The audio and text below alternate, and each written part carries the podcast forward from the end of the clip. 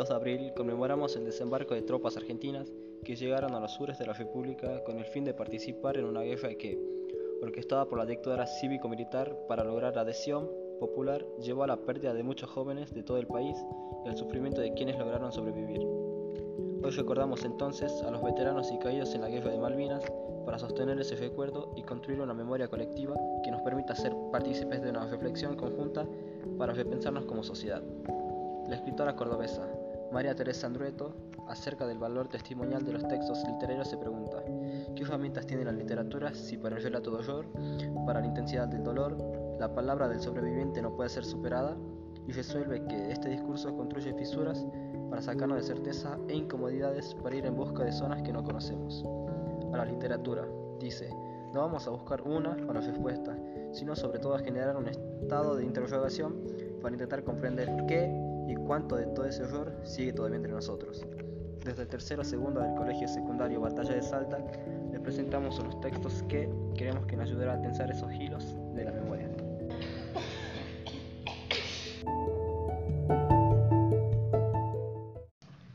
Fragmento de la novela Los Pichis Ciegos, de Rodolfo Fowell.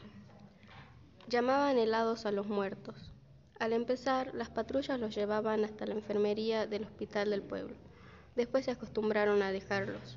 Iban por las líneas desarmados, llevando una bandera blanca con una cruz roja, cargando fríos. Fríos eran los que se habían herido o fracturado un hueso, y casi siempre se les congelaba una mano o un pie.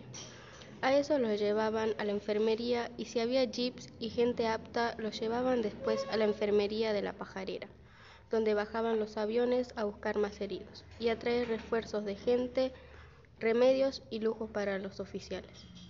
Para llegar hasta la pajarera había que cruzar el campo donde siempre pegaban los cohetes. Se veía desde lejos un avión solitario que parecía quedarse quieto en el aire. Después se lo veía girar y volverse para el lado del norte, y enseguida llegaban uno o dos cohetes que habían disparado. Pegaban en el campo echando humo. Hacían una pelota de fuego y después una explosión que trepidaba todo y el aire se enturbiaba con un ácido que ardía en la cara. ¿Quién iba a querer cruzar el campo para llevar heridos? La explosión repercute adentro, en los pulmones, en el vientre, hasta pasado mucho tiempo sigue sintiéndose un dolor en los músculos que se torcieron adentro por el ruido, por la explosión. Cruzar el campo a pie da miedo, porque sabe que allí pegan los cohetes y se arrastran por el suelo, todo quemado como buscando algo. Los que andan por allí están siempre temiendo y se les notan los ojitos vigilando a los lados. Muchos se vuelven locos. Un cohete explotó un jeep Cuentan que cada uno de esos cohetes británicos les cuesta a ellos 30 veces más caro que los mejores jeeps británicos.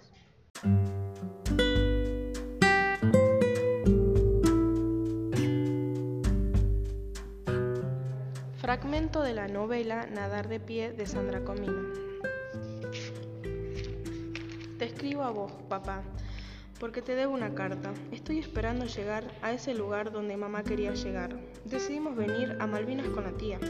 Ella me convida con mates mientras yo te escribo. Jamás pensé que vendría, solo mamá había soñado con ese momento. No voy a negar que lo pensé en este tiempo, pero me parecía imposible. Papá, tal como hacía ella cuando acomodaba su fantasía en su realidad.